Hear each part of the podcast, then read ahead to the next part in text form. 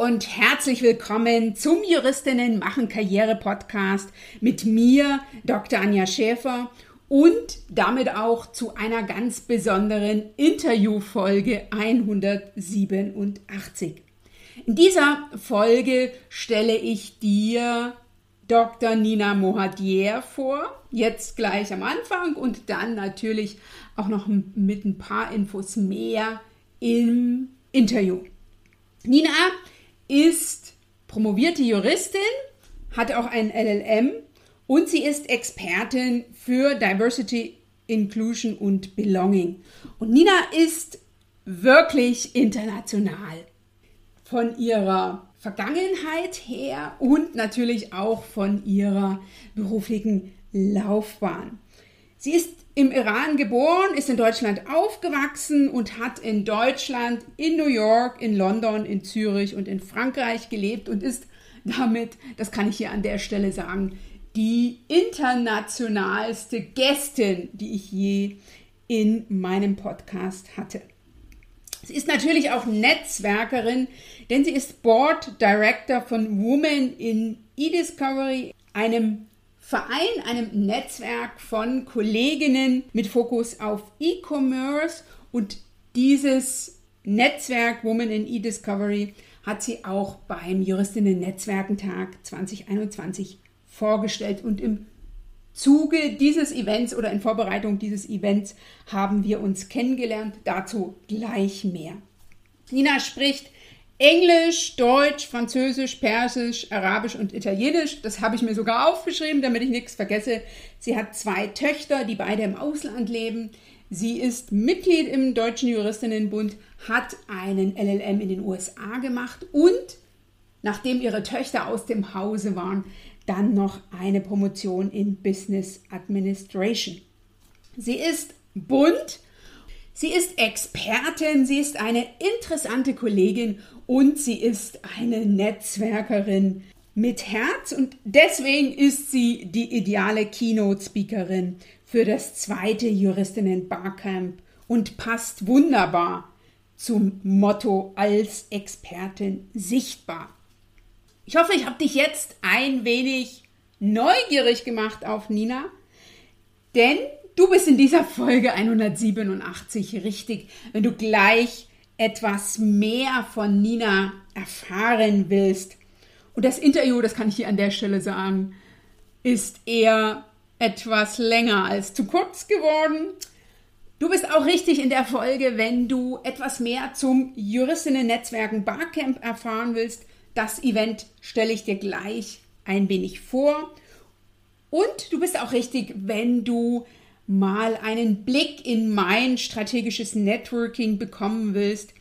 Ich werde dir auch noch verraten, wie es dazu kam, dass Nina jetzt die Keynote beim Barcamp am 13. Oktober in Berlin hält und was das, wie sollte es auch anders sein, mit Personal Branding, Selbstmarketing und Networking zu tun hat. Lass dich also auch heute mit der Folge 187 inspirieren, motivieren und informieren.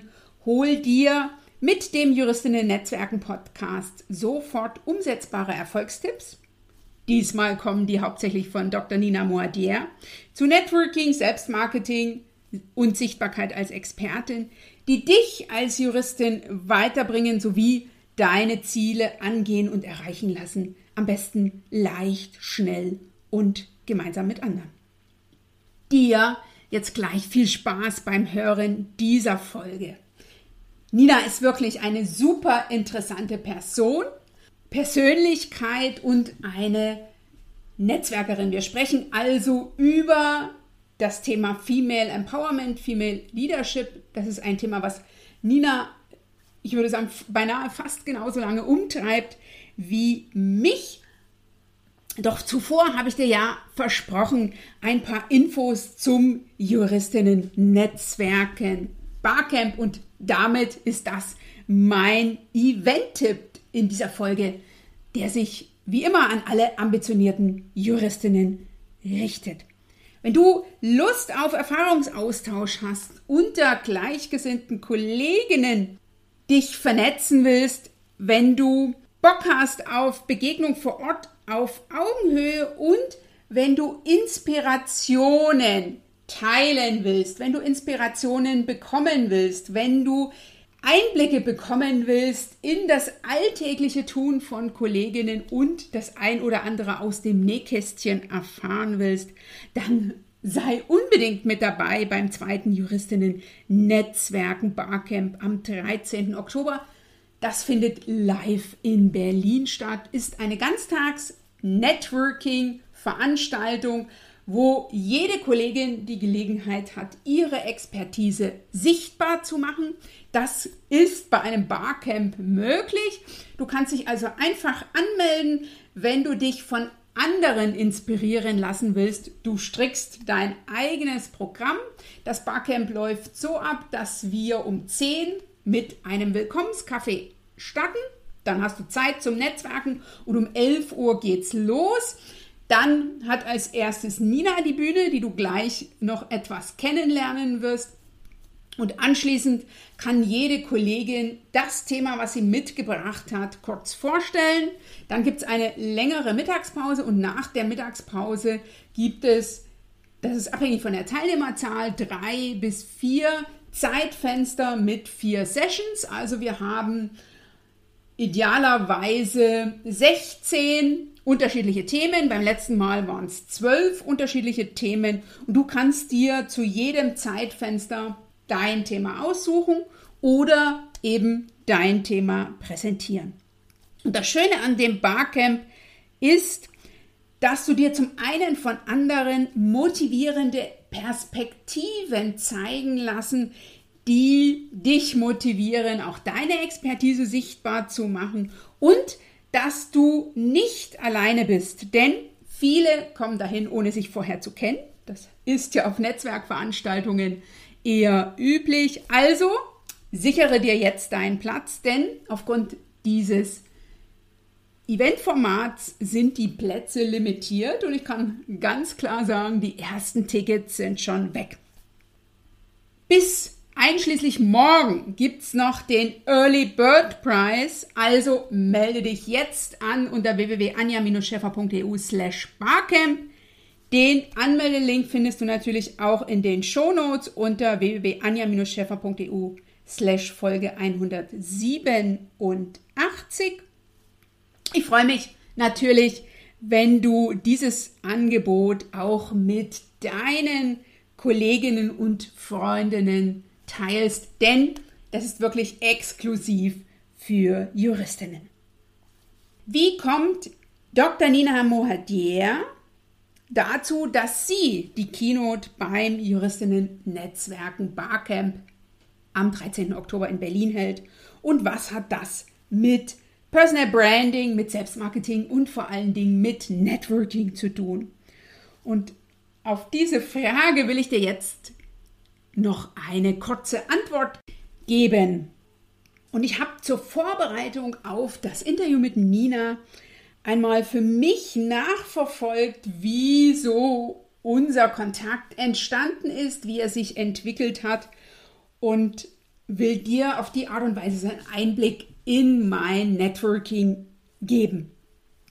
Im Frühsommer 2021 habe ich angefangen, den ersten virtuellen Juristinnen-Netzwerkentag vorzubereiten.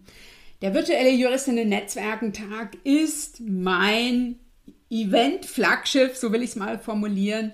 Den habe ich dieses Jahr im Frühjahr veranstaltet. Der findet immer im Frühjahr statt und zwar so im Zeitfenster zwischen dem Frauentag und Ostern an einem Freitag. Der nächste ist am 15. März 2024 und die Warteliste dafür ist schon geöffnet unter www.juristinnennetzwerkentag.de.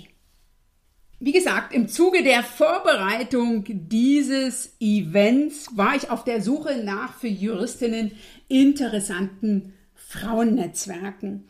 Und bei meiner Recherche ist mir auch das Netzwerk Women in E-Discovery begegnet. Ich habe dann zu der damals ersten Vorsitzenden Kontakt aufgenommen. Die hat mich an Nina weiterverwiesen. Wir haben uns auf meine Anfrage hin dann auf LinkedIn miteinander vernetzt. und uns dann zu einem virtuellen Kaffee getroffen. Wir sind uns beim Kaffee sympathisch gewesen. Nina hat zugesagt beim ersten Juristinnen-Netzwerkentag im Oktober 2021 auf dem Panel Frauennetzwerke das Netzwerk Women in E-Discovery vorzustellen und dort auch über Female Empowerment und Leadership zu diskutieren. Wir sind dann über LinkedIn vor allen Dingen im Austausch und im Kontakt geblieben. Und der zweite intensivere Austausch ging dann von Nina aus. Nina hat, das habe ich ja bereits erwähnt, promoviert und ich habe ihr im Rahmen ihrer Promotion für die Studie, die sie da durchgeführt hat, Rede und Antwort gestanden. Wie die Promotion fertig war, habe ich sie auch als E-Dokument bekommen. Also wieder eine Gelegenheit für die Kontaktvertiefung. Und ich habe mich ganz besonders gefreut, wie Nina Anfang des Jahres 2023 auf mich zugekommen ist. Sie schrieb mir damals via LinkedIn, dass sie beruflich in Berlin zu tun hat und wenn es sich einrichten lässt, dann würde sie sich gerne mal mit mir auf ein Kaffee live treffen. Das haben wir natürlich gemacht. Es ist kein Kaffee geworden, sondern ein Mittagessen. Und im Rahmen dieses Mittagessens habe ich dann sehr ausführlich mich mit Nina zu ihren Themen, nämlich zu Diversity, Inclusion und Belonging mit Fokus Deutschland, Iran und die Welt, also über die Themen ihrer Keynote ausgetauscht. Und das, was sie mir erzählt hat über sich, ihren beruflichen Werdegang, über ihr Engagement in diesem Bereich, das hat meine Augen leuchten lassen und ich habe sie dann eingeladen, die Keynote zu übernehmen und freue mich jetzt sehr, dass ich gleich das Interview mit dir teilen darf. Und ich wünsche dir jetzt ganz, ganz viel Spaß und bin mir sicher, dass du genauso viel Spaß und Freude hast, wie ich das auch hatte mit dieser wirklich interessanten Kollegin. Und ein letzter Tipp von mir, vernetze dich im Nachgang sehr, sehr gern mit Nina. Verweise auf das Interview im Juristinnen machen Karriere Podcast. Den Link zu ihrem LinkedIn-Profil gibt es in den Shownotes. Dir jetzt viel Spaß! Ich bin Dr. Anja Schäfer, Karrierementorin und Business Coach für Juristinnen. In nur wenigen Jahren bin ich als Expertin für Networking und Female Leadership in Kanzleien offline wie online sichtbar und bekannt geworden. Zudem habe ich mir in relativ kurzer Zeit ein großes, gutes und belastbares Netzwerk an Gleichgesinnten, an Kolleginnen und Kollegen sowie an anderen Partnerinnen aufgebaut, welches meine Expertise und meine Mission, nämlich Juristinnen machen Karriere, Ausrufezeichen, weiterträgt. Davor war ich acht Jahre als Anwältin in einer großen mittelständischen Kanzlei tätig, sodass mir die Karriereherausforderungen von Juristinnen in einem weitgehend männlich geprägten Umfeld gut bekannt sind. In diesem Podcast profitierst du von meinen Strategien, Tools und Tipps und denen meiner Gäste. Du bekommst Einblicke in mein alltägliches Tun in puncto Sichtbarkeit als Expertin und damit in strategisches Personal Branding, proaktives Selbstmarketing und zielfokussiertes Networking. Du erfährst, wie du deine eigenen Vorhaben in den Fokus nimmst, als Expertin und Persönlichkeit offline und online sichtbar wirst sowie dir ein nachhaltiges und stabiles Netzwerk auf und ausbaust. Dadurch kannst du als Juristin mit deiner Expertise bekannt und anerkannt werden, sein und bleiben, mit den richtigen Personen in Kontakt kommen sowie dich beruflich weiterentwickeln und leicht deine persönlichen Karriere und oder Businessziele erreichen. Denn du machst den Unterschied. Wenn nicht du, wer dann? Dir jetzt viel Spaß beim Hören. Let's Network und danke, dass du diese Podcast-Folge mit deinen Kolleginnen teilst.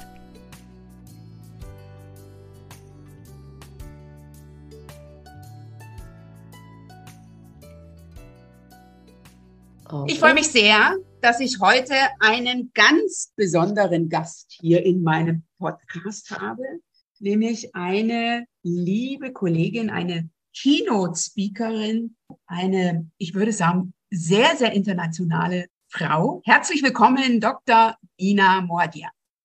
Liebe Anja, vielen Dank für die Einladung. Ich freue mich auch sehr, heute dabei sein zu dürfen und dir jegliche Fragen zu beantworten. Warum habe ich Nina in den Podcast eingeladen? Ich organisiere ja dieses Jahr zum zweiten Mal das Juristinnen-Netzwerken Barcamp in Berlin und die Nina ist meine Keynote-Speakerin. Und ich will dir, liebe Zuhörerin, einfach ganz kurz erläutern, wie es dazu gekommen ist. Das ist Networking Glückes Schmied. Äh, und hier war sozusagen der Schmied nicht im ersten Schritt ich, sondern Nina. Nina und ich, wir kennen uns schon eine ganze Weile. Wir haben schon äh, miteinander kooperiert. Nina war schon Speakerin bei mir auf dem Juristinnen-Netzwerkentag und sie ist in Berlin gewesen, Anfang des Jahres 2023 und hat mich vorab kontaktiert, hat gesagt, Anja, ich komme nach Berlin, hast du Zeit für ein gemeinsames Treffen? Da habe ich mich sehr drüber gefreut. Wir haben uns dann bei orientalischem Essen getroffen und äh, dann sind wir in den Austausch gekommen und dann habe ich gedacht, Nina ist die perfekte Keynote-Speakerin für das Juristinnen-Netzwerken Barcamp, weil sie ist als Expertin sichtbar. Nina ist Expertin für Leadership, für das Thema Woman, für die Themen Diversity, Inclusion und Belonging. Und was ich super interessant finde, nicht nur jetzt für den deutschsprachigen Kontext, wie beispielsweise ich, sondern für Deutschland, Iran und die Welt. Nina, habe ich noch was vergessen? Äh, nein, das ist schon sehr gut. Ich freue mich sehr, dass das Netzwerken so positiv war, dass du mich sogar besser kennst als meine Nachbarn, liebe Anja. Oh.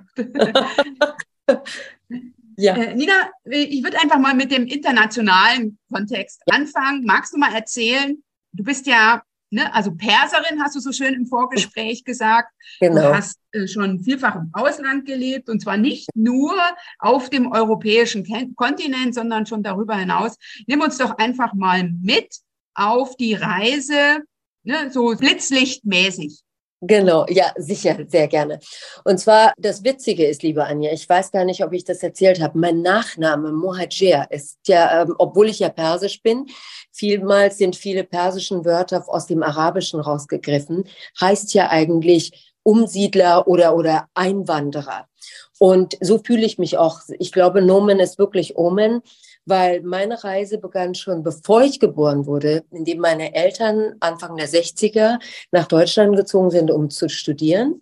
Und da ist etwas im Iran passiert, so private Sachen, und dann sind die zurück und da bin ich zufälligerweise dort geboren. Also in meinem Pass steht halt geboren in Teheran, Iran aber sehr deutsch erzogen, also sehr bicultural aufgewachsen. Zu Hause wurde Deutsch und Persisch gesprochen. Uns wurde immer gesagt, man soll die beiden besten Teile beider Kulturen, die besten Teile beider Kulturen vereinigen.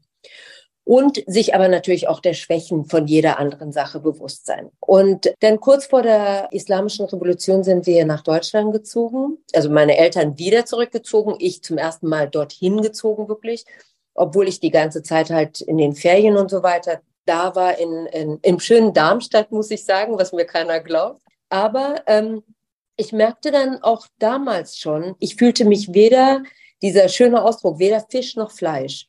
Mhm. Ähm, das fing schon ganz am Anfang an im Iran, dass ich auf einer deutschen Schule war, aber mich mit beiden Teilen, von beiden Elternteilen, die persisch waren, anders fühlte, weil bei den meisten war wenigstens ein Elternteil Deutsch. Dann in der, und dann wurde ich als Perserin angesehen. Bei meiner persischen Verwandtschaft wurde ich als die Deutsche angesehen, schon mal wegen meinem Vornamen, dass meine Kleidung anders war, dass wir auch zu Hause anders gelebt haben. Dann habe ich mir gedacht, da war ich neun Jahre alt oder so, dann dachte ich mir, okay, wenn wir nach Deutschland ziehen, dann gehöre ich jetzt dazu. Ich habe den in Anführungsstrichen internationalen Vornamen, ich spreche die Sprache, ich ziehe mich an wie die anderen, ich passe dann rein.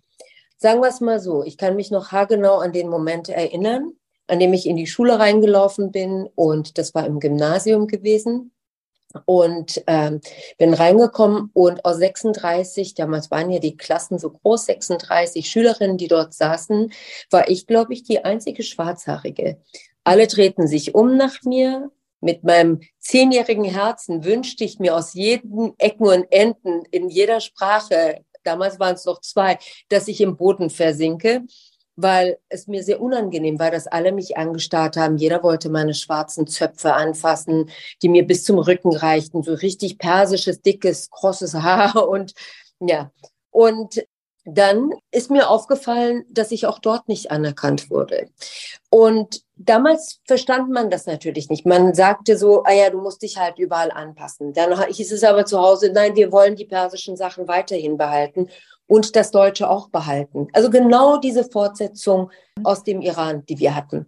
Mhm. Bis ich 1993 dann nach Amerika gezogen bin. Und damals dachte ich, das kam aber so indirekt auf Umwegen. Jedes Mal, wenn ich gefragt wurde, wo kommst du eigentlich her? Dann habe ich gesagt, genau wie ich es auch in Deutschland gesagt hatte, ich bin persisch. Dann kam aber die Gegenfrage sofort von der amerikanischen Kultur abgelitten praktisch. Ja, aber wann bist du das letzte Mal im Iran gewesen? Oder es wurden sofort politische Fragen gefragt. Und ich war damals seit 15 Jahren nicht mehr im Iran gewesen. Und deshalb hatte ich mir dann angewöhnt zu sagen, ich bin Deutsch. Aber das passte nun wiederum den Amerikanern nicht, weil eine Deutsche hatte nicht auszusehen wie ich. Ich bin, du hast mich gesehen, mittelgroß, ganz schwarze Haare, dunkle Augenbrauen, dunkle Augen. Zwar blass, aber trotzdem sehr dunkel. Und dann bestand dann die zweite Frage. Eine Deutsche für damals, für die Amerikaner, hatte wirklich groß, blond, blauhäutig auszusehen.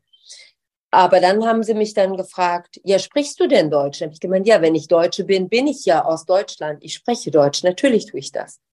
Und ich habe immer noch nicht diesen Zusammenhang zwischen den Einzelnen verstanden, wie Menschen diese kulturellen Unterschiede verstehen. Das heißt, in Amerika haben sie dich dann als die Deutsche ein, äh, eingestuft? Peu à peu, ja. Ich war die Deutsche, die dann wiederum anders war. Sagen wir es mal so, ich hatte Nachbarn, die nicht mit mir assoziieren wollten, weil ich habe ja zwei Töchter. Die sind, meine ältere ist dunkel, eine dunkle Version von mir und meine jüngere ist eine helle Version von mir. Die haben aber beide persische Vornamen. Aber mhm. ich habe mit denen Deutsch gesprochen zu Hause. Und das war wiederum den Nachbarn zu viel. Dann dachten sie sich, okay, was ist es? Was für eine Kultur haben die? die verehren die alles?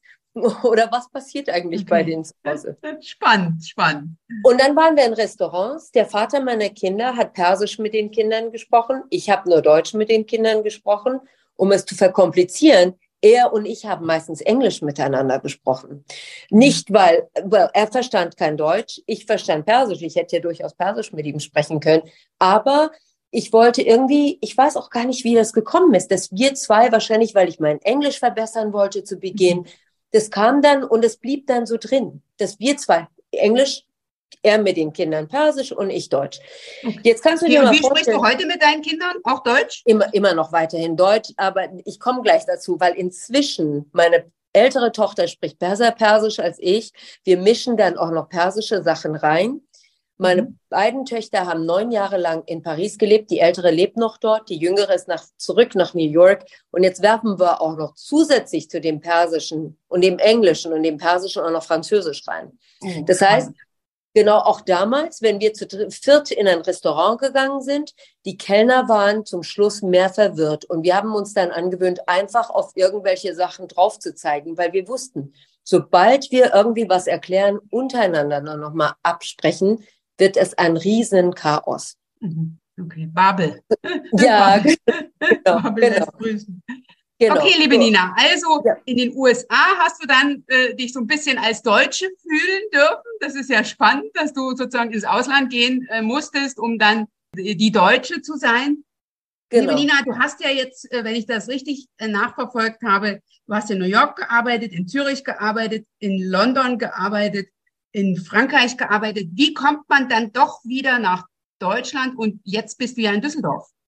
Genau, genau. Ich bin durch die Arbeit hierher gekommen. Und zwar mhm. von meiner letzten Arbeit aus London hat man jemanden gesucht mit deutsch- und englischen Sprachkenntnissen, Muttersprachenlevel, der einen deutschen Pass hat. Und ja, wir brauchen dich in Deutschland. Sollte eigentlich nur ein kleiner Ausflug von neun Monaten werden. Und dann ist Corona dazwischen gekommen und dann bin ich einfach da geblieben. Aber das Witzige, liebe Anja, ist, dass ich, seitdem ich in Deutschland bin, fühle ich mich mehr wie ein Ausländer als ich mich in Amerika oder sogar in der Schweiz als Deutscher gefühlt habe. Ich glaube, meine Verwandlung kam so in London, in Paris, in London, so fing es so an. Aber seitdem ich in Deutschland bin, fühle ich mich mehr ausländisch als vorher. Und ich glaube, das hängt auch damit zusammen, weil ich viele andere Facetten dazu gewonnen habe. Mhm. Früher ging es nur um die Frage, bin ich persisch oder deutsch? Und in Amerika war das Deutsche einfacher. Vorher war ich zu jung und konnte mich nicht so richtig entscheiden. Aber jetzt fallen mir halt auch viele Sachen auf, die sich in Deutschland sowohl zum Positiven als auch zum Negativen mhm. verändert haben. Aber vor allem auch merke ich, wie ich mich dann durch diese vielen Auslands in Anführungsstrichen Aufenthalte, die ja mehr mhm. als mein ganzes Leben oder halbes Leben waren, verändert habe und dass ich Sachen anders ansehe. Liebe Nina, bei dem Juristinnen-Netzwerken Barcamp wirst du über Female Leadership und Diversity sprechen. Und zwar, wir wagen da oder du wagst einen persönlichen Blick auf Deutschland, Iran und die Welt. Wenn du jetzt so mit deiner, ich äh, will es einfach mal so ein bisschen flapsig formulieren, äh, ausländischen Brille auf Deutschland guckst, du hast gerade gesagt, es gibt eine ganze Menge, was dir hier positiv auffällt, es gibt eine ganze Menge, was dir weniger positiv auffällt. Wie ist so dein Blick aus der in, oder über die internationale Brille auf das Thema Female Leadership und Diversity in Deutschland? Mhm. Ich war sehr überrascht, weil das war ja das Thema auch meiner Promotion gewesen, liebe Anja. Ähm, ich war sehr überrascht, dass in Deutschland, obwohl wir ja die Frau Merkel 16 Jahre lang als Kanzlerin hatten, obwohl Frauen auch in Führungspositionen sind, mir war nie aufgefallen, wie schwer es eigentlich Frauen noch hier in Deutschland haben wenn ich es so vergleiche mit dem anglosächsischen Bereich, von, vom Iran erwartet man das. Obwohl man nicht weiß, egal ob man weiß oder nicht weiß, wie es da abgeht mit Frauen und Leadership-Positionen, Führungspositionen, man erwartet da eine bestimmte, so eine Challenge, solche Hindernisse. Aber in Deutschland, wo wir auch ein westliches Land sind, sehr emanzipiert nach außen, hatte ich erwartet, dass Frauen gerade auch mehr in Führungspositionen gefördert werden, dass jungen Frauen viel mehr die Möglichkeit gegeben wird. Ich musste mich teilweise selbst, ich will nicht sagen selbst verändern, aber meine, meinen Blickpunkt, mein Modus operandi abändern, weil ich, als ich gekommen war, ich, ich erzähle dir eine witzige Anekdote, ich war gekommen, ich war damals im Sales von E-Discovery-Bereich tätig gewesen überhaupt nicht mein Gebiet, also salesmäßig. Ich bin überhaupt kein Vertriebler. Wie es im anglosächsischen Markt so Sitte war, ich habe jemanden, einen Anwalt, einen Partner zum Kaffee eingeladen und dachte mir, wir trinken eine Tasse Kaffee und ich erzähle ihm so ein bisschen von unseren Produkten, statt es so seriös im Office zu besprechen. Mhm. Sagen wir es mal so, es wurde sehr schlecht angesehen und er wollte dann meine Privatnummer haben und hat mir direkt ins Gesicht gesagt, ich möchte nichts über deine Firma erfahren. Ich möchte dich kennenlernen. Man kann es positiv ansehen. Ich saß sehr mit, ich saß mit Lachen an und saß aber trotzdem negativ an und merkte dann sofort, okay, ich muss bestimmte Werkzeuge anders in verschiedenen Ländern anwenden. Und Deutschland ist noch nicht so weit, meines Erachtens, wenn ich auch mit einem Kostümchen irgendwo ankomme, man wird sehr schnell verurteilt als Frau. Ich habe auch sehr oft die junge Frauen als Protégés, bin auch im Deutschen Juristinnenbund als Mentorin zuständig. Sobald sich eine Frau ein bisschen mehr zurecht macht, ein bisschen höhere Absätze anzieht und nicht in diese Cookie-Cutter-Form von wie Frauen in Führungspositionen aussehen sollten, reinpasst, wird man sehr schnell abgestempelt. Und das war ein, ein riesen, riesen Bombenschlag in meinem Gehirn, weil, weil ich das gar nicht, ich, ich hatte gar nicht damit gerechnet, dass man in Deutschland noch so denkt. Und dass man sozusagen Und, auf Äußerlichkeiten zurückreduziert. Genau. Genau, dass sobald eine Frau roten Nagellacker oder roten Lippenstift hat, dann ist die automatisch dumm. Nein, dann ist sie nicht dumm. Sie ist weiblich, aber kann ja trotzdem was im Kopf haben. Aber das eine hat ja nichts mit dem anderen zu tun. Und ich bin auch immer diese Befürworterin für meine Protégés, für, für diese Schützlinge, die ich habe und sage denen, verliert auf dem Weg zur Führungsposition nicht eure Weiblichkeit. Mhm. Weiblich zu sein wenn ihr es mögt, also wenn ihr es wollt, wenn ihr mit hochhackigen Schuhen rumlaufen wollt. Natürlich, ich sollte als K-Wert sagen, solange es im Rahmen von Business reinpasst, sollte ich sagen. Mhm. Ich würde jetzt auch nicht mit dem Abendkleid und Stöckelschuhen in eine Business-Meeting reingehen, weil mhm. es halt nicht passend ist. Mhm. Aber nichtsdestotrotz, Weiblichkeit wurde vielmals in meinem Leben zumindest, auch aus deutscher Sicht, wurde vielmals also Schwäche angesehen. Mhm. Und da mache ich einen doppelten, dreifachen Strich durch die gesamte Rechnung, weil ich mhm. denke, dass gerade der weibliche Blickwinkel auf viele Problematiken, die mhm. man in Führung von Menschen hat oder dieses Einfühlsame, das wir Frauen haben, das ist eigentlich ein großer Vorteil. Ein großer mhm. Vorteil und eine Stärke, die wir haben. Und es das müssen nicht Bitte? Das hast du, finde ich, sehr schön gesagt. Ne? Es ist aber eine Qualität, würde ich jetzt mal so formulieren, die jetzt, ne, wenn man das so mit der juristischen Brille betrachtet, und wir sind ja beide Juristinnen, du bist äh, lange in der Unternehmensberatung oder schon seit langem in der Unternehmensberatung unterwegs. Ich habe acht Jahre lang als Anwältin in einem männlich dominierten Kanzleiumfeld gearbeitet. Da ist ja Einfühlsamkeit jetzt nicht unbedingt die Qualität, mit der man so ne, bewusst punkten kann. Ich muss dir leider widersprechen, liebe Anja, weil ich denke immer diese Soft Skills, wie man es nennt. Ich mag es ja noch nicht mal Soft Skills nennen. Aber das sind bestimmte, dieses Empathetische, was man haben kann. Das bedeutet ja eigentlich, und das braucht man ja als Führung, das sind ja Leadership Qualities. Ich muss ja in der Lage sein, meinem Gegenüber zuzuhören. Wenn ich als Juristin einen Mandanten habe, muss ich ja seine Position verstehen.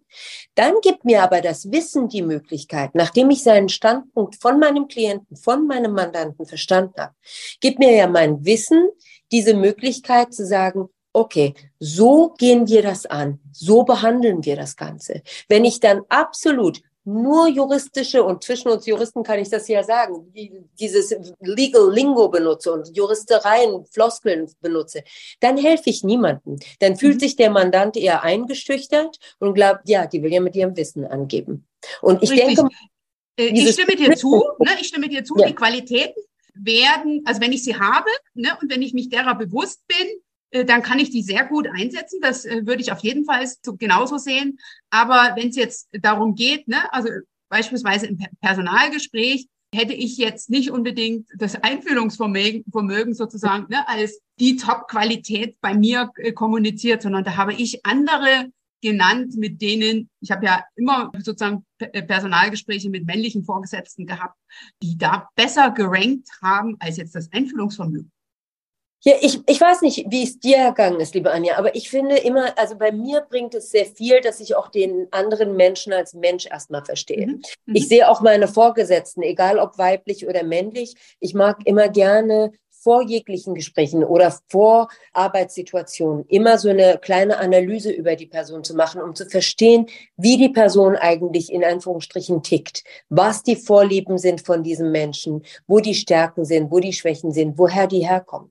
Habe ich jetzt ein Gespräch mit jemandem, der ein Astrophysicist ist, dann fange ich nicht an und erzähle ihm über Empathie. Da bin ich auch deiner Meinung. Mhm. Aber ich versuche, mich selber, meine empathische Seite beizubehalten, um zu, zu, verstehen, wo diese Person herkommt, where that person is coming from, wo diese Person herkommt, um zu verstehen, dieses Einfühlsame zu haben, um zu verstehen, wie kann ich diese Person, wie kann ich, wo kann ich vor allem mit dieser Person anknüpfen, dass wir effektiv und effizient zusammenarbeiten können.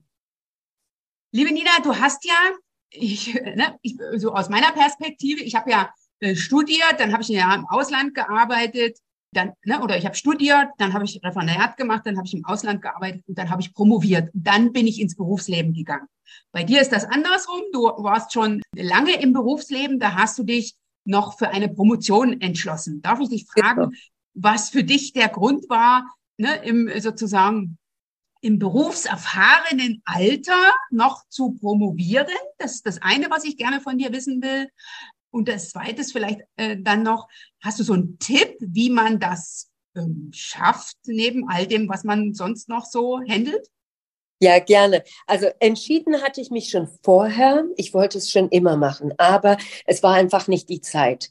Es war keine Zeit da und dann, nachdem meine Töchter beide durch die Uni-Zeit sind, und dann dachte ich mir, okay, jetzt kommt wieder meine Zeit. Jetzt habe ich, war ich genug Mama und habe aufgepasst, dass die ihre Hausaufgaben machen. Jetzt muss ich wieder selber aufpassen, dass ich meine Hausaufgaben mache. Und es ging vor allem nicht darum, ins Berufsleben einzusteigen, damit ich diese Studien habe, damit ich eine bessere Bezahlung kriege, eine höhere Position kriege. Ich glaube, eine Promotion sollte man in dem Falle so ansehen, also meines Erachtens, dass man es wirklich für sich selber tut. Man erarbeitet sich selber diesen Doktortitel nur für sich. Sicher ändert das einige Sachen ökonomisch gesehen oder sonst irgendwie. Aber es ist eine Eigenleistung und ich muss sagen, von den gesamten Studien, die ich absolviert habe, ich habe ja mitten im Jurastudium, als ich noch in Deutschland war, meine beiden Töchter gekriegt. Also ich habe auch damals schon als Mutter gearbeitet mhm. und später dann auch private Sachen passiert, durch die Studien durchgezogen. Aber ich muss sagen, dieses Studium habe ich am meisten genossen, weil es genau das war, was ich machen wollte, wofür ich mich interessiert habe. Sicher musste ich im Doctor of Business Administration auch Financial Aspects erlernen, Marketing Aspekte erlernen. Aber ich konnte zumindest meine Promotion darüber schreiben, was mir zu Herzen lag. Zu deiner zweiten Frage, liebe Anja, wie man das macht. Ich glaube, da hilft mir meine deutsche Seite. Absolute Effizienz, Time Management. Ich habe Nein zu bestimmten sozialen Gegebenheiten gesagt und habe mich hingesetzt und habe meine Hausaufgaben für die Uni gemacht. Ich habe wirklich jeden Abend, zu Ende der Promotion, habe ich wirklich jeden Abend bis um zwei Uhr morgens, also jeden Morgen bis um zwei Uhr noch an der Doktorarbeit geschrieben. Mhm. Mein Tag ging, also ich habe gearbeitet, dann hatte ich kurz ein schnelles Dinner, habe mich kurz ausgeruht und dann ging es los. Man muss es aber durchziehen, man muss wirklich diszipliniert sein, weil man ja ein Ziel vor den Augen hat. Mhm. Und das glaube ich, da hat mir diese multicultural Background, aber vor allem dieser deutsche Ehrgeiz, der hat mir sehr weitergeholfen, dass ich auch dieses Time Management hinkriege. Und zu welchem Ergebnis bist du im Rahmen deiner Dissertation gekommen? Du hast ja über Gender und Cultural ähm, Diversity äh, in regard äh, to leadership in Deutschland und Iran geschrieben. Was ist so kurz zusammengefasst dein, ja, dein Fazit, was du für dich im Rahmen ja. deiner Dissertation ziehst? Also ich habe ja äh, dieses typische Literature Review gemacht, dass ich gesehen habe, was erstmal erkannt worden ist, soweit in der Literatur und in der Re Recherche. Dann habe ich Deutschland beobachtet und dann auf der anderen Seite den Iran und auch als typische Juristin wieder diese Gleichberechtigungsartikel aus den jeweiligen Grundgesetzen. Und ja, im Iran gibt es auch einen Gleichberechtigungsartikel, was mir. Auch ein Artikel 3. Nein, es ist nicht Artikel 3, es ist, glaube ich, Artikel 10, wenn ich mich recht. Okay. 10 Absatz irgendwas. Aber im Iran, das hat dann wiederum andere Probleme, weil wir keine Unterscheidung zwischen weiblich und männlicher Form in der dritten Form Singular haben. Und es wird nur mit einem Wort beschrieben, egal ob du männlich oder weiblich bist oder divers.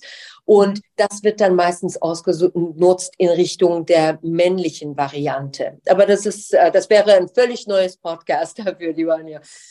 Dann, ich bin zu dem Ergebnis gekommen, dass man viel gemacht hat in Deutschland aber dass man da noch einiges nachholen kann. Was ich zum Beispiel immer noch schockierend finde, dass wir Quotas brauchen. Auf der einen Seite kann ich das verstehen, dass wir die Quotas brauchen, um irgendwie so ein bisschen KPIs zu haben, um Leute dran festzuhalten. Auf der anderen Seite, wenn man es im Englischen sagt, for heaven's sake, wir leben im 21. Jahrhundert. Wir sollten noch nicht mal überhaupt denken, ob ich jemanden einstelle, weil er eine Frau ist oder ein Mann. Man sollte allen die gleichen Möglichkeiten geben. Und die Tatsache, dass das in Deutschland noch nicht gemacht wird, das finde ich schockierend. Dann als zweite, ich habe mehr so praktische auch äh, Ratschläge gegeben, nachdem ich mit Frauen gesprochen hatte, die in Führungspositionen waren und die mir aus ihren Erfahrungen mit ihren größten Challenges, also mit ihren größten Hindernissen, aber auch mhm. den größten Möglichkeiten als Frauen und ihren Best Practices erzählt haben, nachdem die mir das erzählt haben. Aber auch zum Beispiel für arbeitende Mütter, dass es immer noch eine Frage ist, dass eine Frau, die Kinder sich entscheidet, eine, eine Familie zu gründen, gerade als Anwältin, nicht einen direkten Pfad hat zum Partner werden. Dass dann die meisten Männer sagen, ja, sie müssen sich schon, oder auch Frauen sagen, sie müssen sich schon entscheiden, ob sie Kinder haben wollen oder eine Karriere. Ich kenne einige Frauen, die sich bewusst gegen diese Hindernisse gewehrt haben, sowohl die Kinder gekriegt haben, als auch zu sehr erfolgreichen Partnerinnen geworden sind. Aber ich glaube, es ist needless to say. Also es ist wirklich man muss es nochmal wiederholen, dass ihnen das Leben praktisch sehr, sehr schwer gemacht wurde. Dass Firmen das nicht ansehen oder gerade hier in Deutschland, dass Firmen, gerade auch Anwaltskanzleien das nicht nachvollziehen können, dass man eigentlich sehr großes Talent verliert, wenn man den Frauen nicht die Möglichkeit gibt, Familie und Beruf zu vereinigen. Da gibt es so viele verschiedene Möglichkeiten, wie man den Frauen helfen kann, ohne das, dass man sagt, ja, ich gebe ihr nur die kleinen Fälle und dann damit schafft sie sowieso nicht zum Partner zu, mhm. zu werden. Also Oder bin ich sofort bin ich ja. sofort bei dir, muss ich, mhm. also ne, bin ich sofort bei mir, rennst du bei mir sozusagen offene Türen ein. Und ich erlebe das ja auch immer noch und nicht gerade wenig, ne, dass das auf der einen Seite schon getönt wird. Ne? Also wir machen hier was für Diversity äh, und so weiter. Aber wenn es dann, wenn man dann so mal ein bisschen reinguckt und dann ne, sich mit den Kolleginnen unterhält, äh, ne, die davon profitieren sollten, mhm. dann erlebe ich das doch immer wieder noch, dass da sozusagen so viel Rauch ja. nicht viel ist. Ja, das stimmt. Und weißt du, was ich ganz schlimm finde, liebe Anja? Ich finde es ganz schlimm, wenn bestimmte Männer, und diese Erfahrung habe ich auch gemacht, sich absolut als Feministen bezeichnen und sagen, nein, wir stellen ja so und so viele Frauen ein. Also haben wir das Thema Diversity, Gender Diversity und diese Quota abgecheckt. Und das mhm. finde ich ganz, ganz schlimm, weil es geht nicht darum, und da, das wiederhole ich tausendmal immer, jeden Tag, es geht nicht darum, nur Frauen einzustellen. Es geht auch darum, dieses Inclusion und Belonging anschließend zu geben. Es bringt was nicht. Was verstehst du unter, oder was erwartest du dann? Ich erwarte nicht nur, dass die Frauen eingestellt werden. Ich erwarte Chancengleichheit bei der Weiterentwicklung der Frauen. Wenn ich eine junge Frau von 25 habe und einen jungen Mann von 25 habe, sollte ich beiden die gleiche Möglichkeit geben, die gleichen Mandate zu bekommen oder gleich schwere Mandate zu bekommen, die gleichen Möglichkeiten zu bekommen, sich zu behaupten, sich zu zeigen, sich weiterzuentwickeln und nicht nur dieses Favoritism haben im Hinterkopf. Ja, bei der Frau, die ist 25, okay, in fünf Jahren will die wahrscheinlich heiraten und Kinder kriegen. A, nicht jede Frau will heiraten. B, nicht jede Frau will Kinder haben. C, was ich vorher auch gesagt habe, man kann, wenn man es will, wenn man beide Punkte will, alles miteinander vereinigen. Wer sagt uns denn in unserem heutigen Zeitalter, dass der Mann sich nicht entscheiden wird, zu Hause zu sitzen? Zwar kann er nicht die Kinder kriegen, noch mhm. nicht, mhm. aber er kann ja ein Stay-at-home-Vater werden, was jetzt auch in Deutschland immer mehr und mehr Mode wird. Richtig, und, richtig. Also ne, genau. ich erlebe das von den jungen oder von den jüngeren Kollegen schon. Aber da ist noch sehr, sehr viel Potenzial noch auf jeden Fall, auf jeden Fall. Und ich denke, ich habe also heute erst wieder einen Beitrag von einem Kollegen, von einem früheren Kollegen gesehen auf LinkedIn, der jetzt für sich, ne, für sich für zwei Monate Elternzeit verabschiedet. Und mhm. da muss ich ganz ehrlich sagen, wenn ich mich so erinnere an meine Arbeitstätigkeit als Anwältin, wenn da ein Kollege für zwei Monate Elternzeit gegangen ist, da hat sich ne, also nichts verändert in der Abteilung. Da ist kein Ersatz gekommen, die Arbeit ist auf die Kollegen verteilt worden. Äh, und man hat den Kollegen so mit anderen Worten in so einen schönen Urlaub verabschiedet. Also ne, das ist auch von der, von der Aussagewirkung, finde ich, äh, auch immer, sehe ich das noch sehr kritisch. Mhm. Ja, auf jeden Fall. Auf jeden Fall. Und ich glaube, dieses Inclusion und Belonging, Dafür haben wir noch sehr viel Nachholbedarf in Deutschland, dass die Leute sich wirklich, dass die Frauen sich zugehörig äh, fühlen, mhm. nicht nur dieses Gefühl kriegen, ja, ich bin die Quota-Frau und jetzt, ähm, wenn ich jetzt weggehe, dann, okay, irgendwann komme ich vielleicht zurück, aber nur aus dem Arbeitsrechtlichen, weil man mich nicht entlassen kann. Aber mhm. dann bringt man mich dazu, so passive Art und Weise, dass ich mich selber dann verabschiede, nachdem ich zurückgekommen bin dass ich gar kein Gefühl habe, dass ich zu dieser Firma gehöre. Und da haben wir wirklich noch sehr, sehr viel Nachholbedarf. Ähm, Nina, ich würde gerne noch mal auf den internationalen Kontext von dir gehen.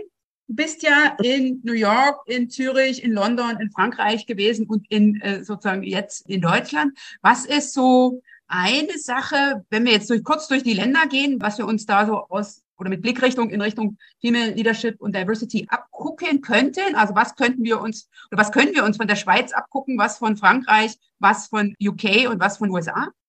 Oh, da bringst du mich aber jetzt in Teufelsküche, liebe Anja, weil wenn, wenn ich sage so über die Schweiz, in der Schweiz habe ich wirklich, da hatte ich einen Kulturschock gekriegt, nachdem ich nämlich aus Amerika gekommen bin. Das war sogar noch vor MeToo gewesen. War ich sehr schockiert über die Situation in der Schweiz. Okay, dann, dann einfach mal von den Ländern, wo du sagst, da habe ich so positive Erlebnisse, ne, da habe ich was, wo ich sagen kann, ähm, das war für mich jetzt, ne, so aus jetziger Perspektive äh, schon etwas, was, ja, was, was mir wichtig war in puncto Female Leadership und Diversity ich glaube, ich könnte es insgesamt so in a nutshell, würde ich sagen. Was ich zum Beispiel an den Amerikanern sehr gerne mag, ist dieses Team Spirit, auch unter den Frauen. Es mhm. gibt natürlich so Streitereien zwischen denen und es gibt dieses Competition, was typisch amerikanisch ist. Aber zumindest mal dieses Team Spirit ist mehr da.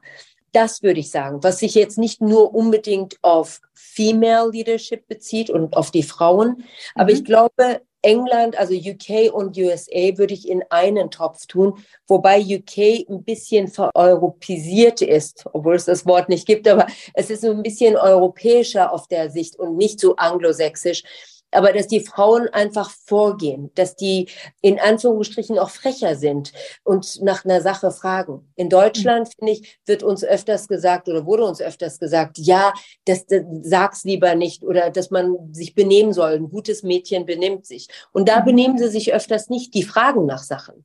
Okay. Ähm, in Frankreich würde ich sagen, fand ich es sehr angenehm, dass die Frauen auch wieder super weiblich sind, aber trotzdem sehr hart. Sehr mhm. hart, aber da verliert sich dieses Team Spirit ein bisschen. Mhm. Dieses Team Spirit ist ein bisschen weg. Genau wie in der Schweiz. Wie gesagt, die Schweiz möchte ich jetzt nicht diskutieren, weil da mhm. werden sehr große kulturelle Probleme auch mit drin verwickelt. Und in der mhm. Schweiz. Ist okay. Ja, Deutsche dann praktisch angesehen. Aber insgesamt würde ich, und das sage ich jedem Mentee von mir, unabhängig von welchem Land, seid authentisch, verliert nicht eure Weiblichkeit und fragt. Das Schlimmste, was passieren kann im Leben. Und man muss ja nicht auf eine unverschämte Art und Weise fragen. Man kann ja einfach aus dem Verständnis fragen. Man kann es sehr diplomatisch machen, sehr höflich machen. Wenn man aber nicht fragt, dann kriegt man auch keine Antwort, beziehungsweise die Antwort ist immer nein, weil man keine Antwort bekommen hat. Wenn es um eine Beförderung geht, wenn es um einen neuen Job geht, wenn es um mehr Gehalt geht, man muss als Frau egal ob in den höheren Führungspositionen oder in den niedrigeren, egal in welchem Land, man muss einfach dem Kontext entsprechend seine Satzstellung, kann ich das und das haben, nach dem kulturellen anpassen und fragen. Okay. So würde ich das. Da gibst du einen ganz, ganz wichtigen Tipp mit. Ne? Also ich wiederhole das nochmal. Sei authentisch, verliere nicht deine Weiblichkeit, kann ich nur zustimmen, kann ich nur zustimmen. Das war auch für mich ein ganz, ganz wichtiges Learning, dass ich als Frau ja in der männlichen Businesswelt mehr Karten auf der Hand habe als viele der Kollegen. Ich muss es mir nur bewusst machen und immer wieder ne, zu wissen, was man erreichen will und dann danach zu fragen, finde ich super, super wichtig. Liebe Nina, ich möchte gerne zum Schluss kommen. Hast du, wenn du das jetzt so ein bisschen reflektierst, in puncto äh, Female Leadership mal einen Tipp bekommen von einer Kollegin oder, ne, oder von einem Kollegen? In puncto Leadership ist da etwas, von dem du sagst, das habe ich mir von einem Mentor oder einer Mentorin abgeguckt? Eigentlich nicht von einem Mentoren oder einer Mentorin in der Arbeitswelt, aber mir waren, ich kann da sehr äh, klischeemäßig sagen, mir waren meine Eltern ein sehr großes Vorbild gewesen in dem Punkt. Durch dieses Kulturelle, diese Vereinigung von dem Kulturellen und dass man mir auch immer gesagt hat, wenn du authentisch bist, dann verstehen die Leute dich viel besser. Es kann sein, dass sie dich nicht mögen. Es kann aber auch sein, dass sie dich absolut fantastisch finden. Aber das ist dann an dem Punkt irrelevant. Wenn du den Leuten gegenüberstehst und wenn du diese Ehre bekommst, die zu leiten, hast du dein Bestes zu geben und dich so zu fühlen wie der Captain von einem Schiff. Wenn alles gut geht, dann gibst du das Kudos an die Mannschaft weiter. Aber wenn das Schiff untergeht, bist du der Letzte, der absteigt. Du lässt deine Mannschaft in Ruhe und lässt die an Land gehen und bist bereit, mit dem Projekt runterzugehen, wenn es sein muss. Oh, super. Sehr, sehr wichtiger ja. Punkt. Ne? Also sozusagen äh, wirklich eine wirkliche Führungspersönlichkeit zu sein und unter Führung nicht nur äh, verstehen, andere zu führen, sondern auch sich zu führen. Vielen lieben Dank, liebe Nina. Letzte Frage. Ähm, du bist ja, hast du gesagt, immer mehr die Ausländerin in Deutschland. Hast du sozusagen, wenn du jetzt ein bisschen in die Zukunft äh, blickst, äh, wo siehst du dich da örtlich? Weiterhin in Deutschland oder eher in der Welt? Ja, ich glaube eher in der Welt erstmal. Und als Spaß sage ich immer, ich ziehe irgendwann mal rum nach Bora Bora, irgendwie in Französisch-Polynesien. Das wird ah. wahrscheinlich aber nicht passieren. Ich glaube, ich werde noch ein bisschen rumreisen, aber ich glaube, mein Lebensabend werde ich wahrscheinlich wiederum in Deutschland verbringen, weil wenn man sehr, sehr viel älter wird, es sei denn, irgendwas ergibt sich, aber ich plane es so und ich, ich würde sogar nach Darmstadt wieder zurückziehen, liebe Anja. Und darüber amüsieren sich meine ganzen Freunde, weil die meinen, du gehst nach Paris, London, New York und dann willst du zurück nach Darmstadt als Rentnerin. Sage ich, ja, ich glaube, ähm, für mich ist es zumindest so, dass ich ab einem bestimmten Zeitpunkt so diese Erdung wieder brauche mhm. und weil Teheran geht momentan nicht, da fühle ich mich dann auch als ausländisch. Mhm. Aber ich glaube, das wäre dann so the closing point, dieses, dieser Verschlusspunkt für mich. Aber you never know. Es kann sein, dass ich ähm, mit 70, 80 dich aus Australien anschreibe, liebe mhm. Anja. Man weiß nie. Ja, okay, okay. Liebe Nina, vielen lieben Dank für diesen Parforce-Schritt ähm, durch die Welt. Ne? Wir haben über sehr, sehr viele interessante Themen gesprochen. Ich habe ein bisschen einen Einblick bekommen über ein, ja, äh, ne, über dein sehr internationales Leben. Ich danke dir, dass du hier warst und ich freue mich jetzt schon sehr auf deine Keynote beim Juristinnen-Netzwerken Barcamp. Das ist am 13. Oktober in Berlin. Du kannst dich bereits anmelden. Du findest den Link unter www.anja-schäfer.eu slash Barcamp. Würde mich freuen, wenn du mit dabei bist. Und die Nina und ich, wir sind auf jeden Fall dann da. Vielen ja. Dank. Ja, vielen lieben Dank, Anja. Ich freue mich auch schon sehr. Vielen Dank auch fürs Dabeihaben. Schön, dass du heute dabei warst.